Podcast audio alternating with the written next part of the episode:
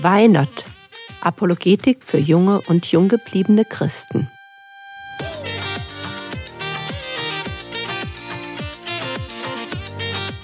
Theologie, die dich im Glauben wachsen lässt, Nachfolge praktisch, dein geistlicher Impuls für den Tag. Mein Name ist Bärbel Fischer und wir wollen heute etwas argumentieren lernen zum Thema, welche Arten von Wahrheit gibt es? Für mich ist Nachtwache auf dem Sommerzeltlager immer wieder ein Highlight im Jahr. Ich weiß noch, wie ich vor zwei Jahren unglaublich stolz darauf war, endlich Mitarbeiterin zu sein. Ach, ich weiß nicht. Ich könnte drauf verzichten. Aber was soll's. Irgendjemand muss halt aufpassen, dass die Kleinen nicht schlafwandelnd im Wald verschwinden. Ich freue mich einfach nur auf meinen Schlafsack. Du warst vorhin so still bei der Mitarbeiterbesprechung. Ja, ich war mit den Gedanken nicht ganz dabei. Hat man das gemerkt? Ja, ich auf jeden Fall schon. Hm. Was heißt hm? Ja, manchmal frage ich mich, wie es sein kann, dass Menschen das glauben, was sie glauben. Magst du mehr dazu erzählen? Ja, schau mal, heute Morgen.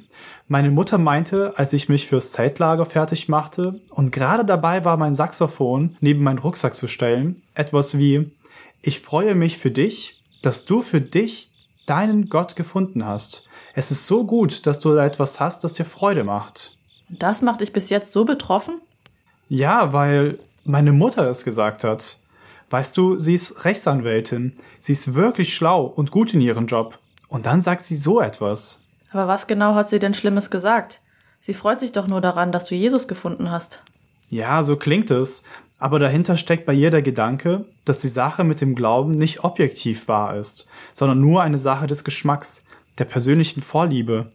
Du hast Gott gefunden und ich habe Yoga gefunden und wir lassen uns einfach beide dabei stehen. Aber ich verstehe trotzdem immer noch nicht, warum du deswegen so angezeckt bist.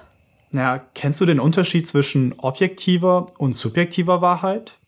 Wenn etwas objektiv wahr ist, dann ist es für jeden Menschen wahr egal ob der das für wahr hält oder nicht.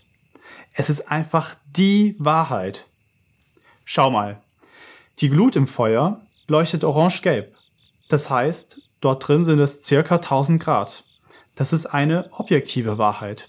Ich muss sie nicht glauben, aber sie bleibt wahr. Und zwar für jeden. Ja, das kann ich verstehen. Und dann gibt es subjektive Wahrheit. Vorhin hast du gesagt, dass du Nachtwache am Lagerfeuer magst. Du genießt die Stille, den Nachthimmel, die Wärme der Glut. Das ist eine subjektive Wahrheit. Ich mag Nachtwachen nämlich überhaupt nicht. Naja, jedenfalls nicht so sehr wie du. Wenn du also sagst, Nachtwachen sind klasse und ich sage, Nachtwachen sind nicht so mein Ding, dann haben wir beide die Wahrheit gesagt. Weil wir über etwas gesprochen haben, wo es keine objektive Wahrheit gibt. Nachts am Lagerfeuer sitzen und auf kleine Kinder aufpassen, du findest das toll. Und ich bin froh, wenn wir um Mitternacht abgelöst werden.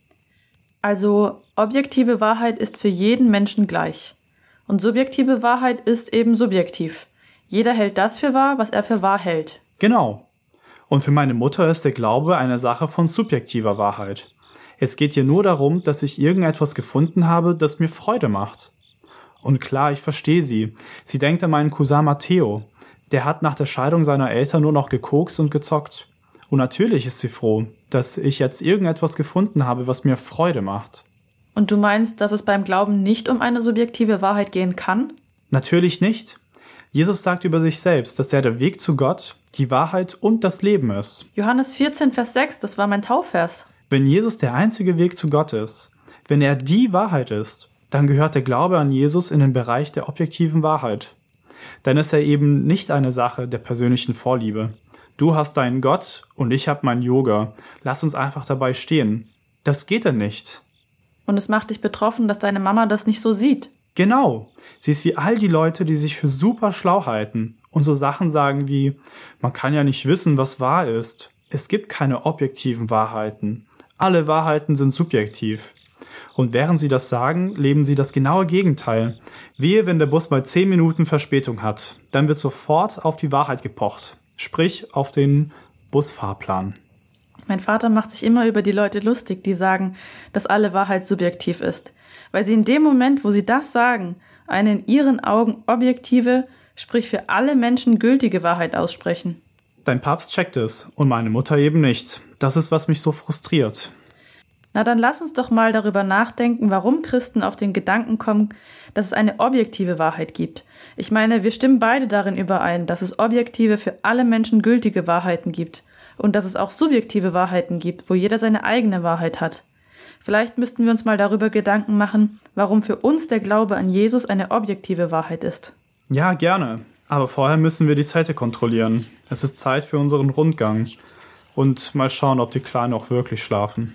Ich höre da hinten auf jeden Fall noch Geflüster. Na dann, lass uns Spaßbremse spielen. Das war es für heute. Wenn dich die Videos zu diesem Podcast interessieren, dann geh doch auf YouTube und suche nach Why Not Glaubensfragen.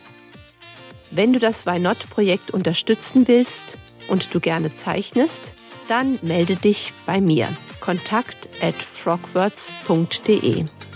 Der Herr segne dich erfahre seine Gnade und lebe in seinem Frieden. Amen.